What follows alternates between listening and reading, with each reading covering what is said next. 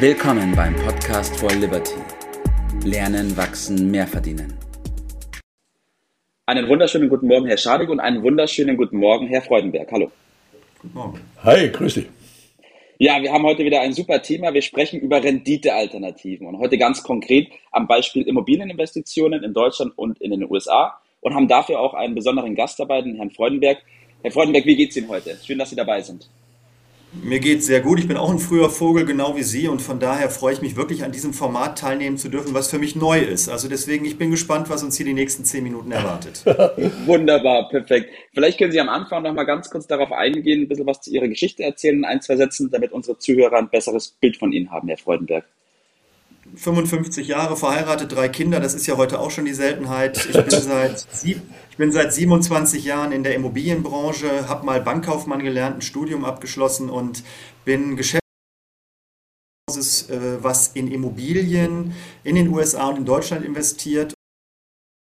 Große Immobilien, damit sie für einen Privatanleger zugänglich gemacht werden. Mhm. Jetzt haben Sie ähm, dass es für einen Privatanleger zugänglich wird. Dieses Thema, das wir heute auf dem Tisch haben, wir haben ja an anderer Stelle schon oft über Alternativen gesprochen. Aber was ist Ihre Einschätzung zu der Situation? Diese Alternativen, sind die jetzt gerade erst am Kommen oder gab es sie schon immer und war es auch schon immer darüber zu sprechen oder ist es jetzt erst ein Thema geworden, Herr Freudenberg?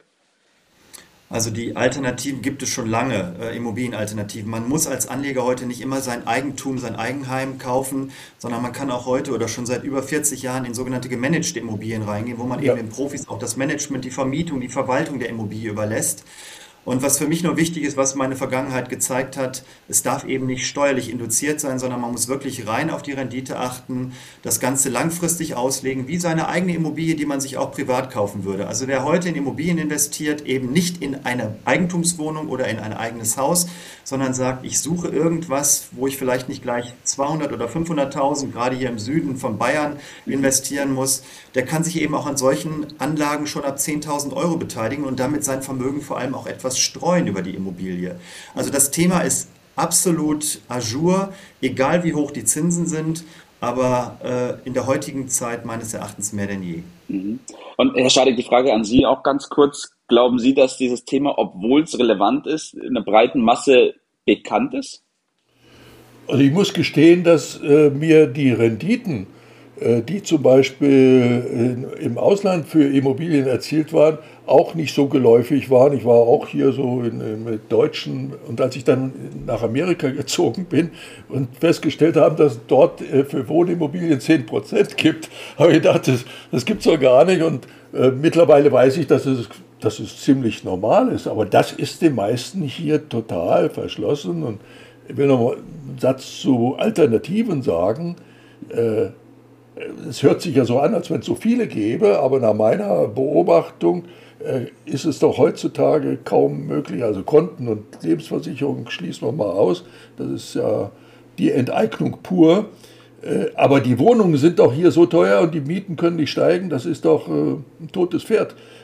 Und Aktien, okay, das ist in Ordnung, aber in der ausschließlich ist es auch nicht so schlau, oder? Ja. Also ganz kurz, Herr Mitter, das ist ein wichtiger Punkt von Herrn Schadek. Also äh, wir sehen tatsächlich heute in Deutschland, äh, bieten wir keine Immobilienfonds mehr an für Privatanleger, weil das Risikorenditeprofil nicht mehr passt. Also die passt doch gar nicht. Ja, die Immobilie ist so teuer geworden, dass eben die Chance, am Ende mit einem entsprechenden Gewinn rauszugehen, gar nicht mehr gegeben ist. Richtig. Und deswegen bieten wir eben nicht mehr diese Direktinvestition, sondern wir bieten eben tatsächlich die eben von Herrn Schadek genannten Alternativen auch im Ausland an. Mhm. Da ja. gibt es sehr spannende Möglichkeiten. Und in Deutschland haben wir Angebote, die sehr breit diversifiziert sind über verschiedene Fonds ja. als Dachfondslösung. Das heißt, auch hier gilt es um Streuung, ja. äh, das Vermögen breit zu streuen. Und das kann man eben über solche Anlageprodukte machen. Das ist ein ganz heißes Thema. Mhm. Herr Freundberg, die Frage auch an Sie an dieser Stelle dann. Aus Ihrer Erfahrung heraus, glauben Sie trotzdem, dass dieses Thema bei uns in Deutschland schon bekannt ist? Auch wenn Sie mit anderen Menschen darüber sprechen oder sind die erstmal baff, wenn dieses Thema auf den Tisch kommt? Ähm, es ist leider ähm, in den älteren Kundenkreisen bekannt, ja, aber in den jungen Kundenkreisen, ich sag mal gerade so in der Generation der 25- bis 40-Jährigen eher unbekannt. Die haben sich versuchen immer erst ihr eigenes, ihr Haus zu kaufen, ihr Eigentum zu erwerben, anstatt sich auch Gedanken zu machen, wie kann das Ganze langfristig aussehen. Denn man muss immer wissen, wenn du dein Eigenheim kaufst, ist dein Risiko extrem auf dieses eigene einzelne Haus begrenzt. Ja. Und deswegen geht es auch darum, auch wenn man ein eigenes Haus sich gekauft hat oder eine Eigentumswohnung gekauft hat, trotzdem links und rechts zu gucken und Alternativen aufzutun. Und das ist eben die Möglichkeit, ob, wie von Herrn Schadek gesagt, in den USA oder aber auch über Multi-Asset oder Multi-Immobilienfonds ähm, sowas zu investieren. Mhm. Okay, jetzt ist es ja auch so, wir sprechen hier über Alternativen und Sie haben es gerade ja schon gesagt, wir haben vorhin die 10% mal ins Spiel gebracht. Viele Menschen glauben ja tatsächlich auch, dass Alternativen grundsätzlich mal nicht ganz so lukrativ sind. Wie ist da Ihre Einschätzung? Ich sehe Sie schmunzeln, das hören unsere, ziehen unsere Zuschauer leider nicht, aber wie ist Ihre Einschätzung hierzu, Herr Freudenberg? Also ich sage mal so, äh, Lukrativität äh, oder Rendite spiegelt sich immer auch in einem gewissen Risiko wieder. Und ähm, wenn du in Deutschland in einen sogenannten Zweitmarktfonds investierst, dann hast du eine vierprozentige Rendite per anno. Das ist im Vergleich zu dem Minuszins, den wir haben, eine sehr schöne Spanne, die auch das Risiko widerspiegelt. Und ich kann Herrn Schadek, der ist ja nur auch schon äh, zwei Jahre älter als ich, deswegen auch nur unterstützen in seiner Aussage, in den USA kannst du tatsächlich ganz normal, legal und auf einem guten Wege, wenn du in Projektentwicklungen in Wohnen und Amerika wächst, investierst, auch heute die 10% per anno generieren. Also das heißt, es ist möglich, aber es ist den Leuten eben einfach unbekannt. Ähm, und da muss man auch ganz klar sagen, dass eben die Banken, die früher sehr stark in solche Fonds, äh, in solchen Fonds platziert haben, eben hier ausgeschieden sind, mhm. ihren Kunden keine Beratung mehr andienen. Und da sind natürlich dann die freien Anlageberater auch gefordert, eben solche Themen bei den Kunden zu platzieren. Mhm. Bert, wie ist deine Erfahrung gerade mit den Banken, was der Herr Freudenberg gerade angesprochen hat? Naja, die Banken äh, haben genügend Probleme äh, wegen Minuszins und äh, äh mit ihren Konten und den Kunden haben da gar keine Alternativen. Was sollen sie denn sagen? Die sind mit sich selbst beschäftigt. Also die stehen als Lösung im Moment nicht zur Verfügung. Aber ich muss noch mal an Herrn Freudenberg sagen, äh, USA und Immobilien kriege ich immer gegengehalten, das sind doch alles nur so Papphäuser. Äh, ich glaube, dass die meisten Menschen gar keine Vorstellung haben, welche Qualität dort geliefert wird. Äh, vielleicht können Sie da zwei, drei Sätze sagen. Also ich habe ja diese praktischen Erfahrungen gemacht, haben wir selber äh, dort investiert, was die Ausstattung von solchen Häusern angeht. Ich glaube, da gibt es eine Menge Irrtümer. Vielleicht zwei, drei Sätze dazu.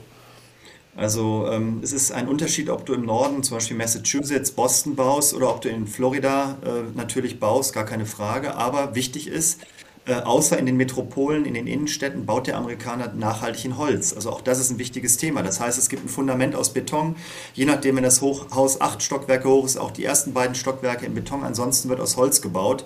Und äh, auch unser Gesellschafter ist knapp an die 80 dran, hat in den 80er Jahren schon in Holz Wohnimmobilien gebaut. Die Häuser stehen wunderbar. Die haben sich als nachhaltig haltbar und gut vermietbar erwiesen. Und das ist tatsächlich ein Trend. Die Amerikaner bauen auch verschiedene Klassen, wie hier in Deutschland. Und wenn du in der Class A, das ist die, die höchste Stufe, äh, baust, sind das hochattraktive Wohnanlagen. Die würden wir als Deutsche, gerade wenn du nach Florida gehst, eher als Ferien-Apartment-Anlagen sehen, mhm. äh, denn als klassische Wohnimmobilienanlagen. Denn man baut auch immer Pools, Clubhäuser, Fitnessräume dazu. Das ist eine andere Welt als die, die wir in Deutschland kennen. Ja, wunderbar. Ich glaube, dass wir auf diese andere Welt bestimmt nochmal in einem YouTube-Video oder auch in einem weiteren Podcast eingehen werden. Ich bin nämlich auch sehr begeistert davon.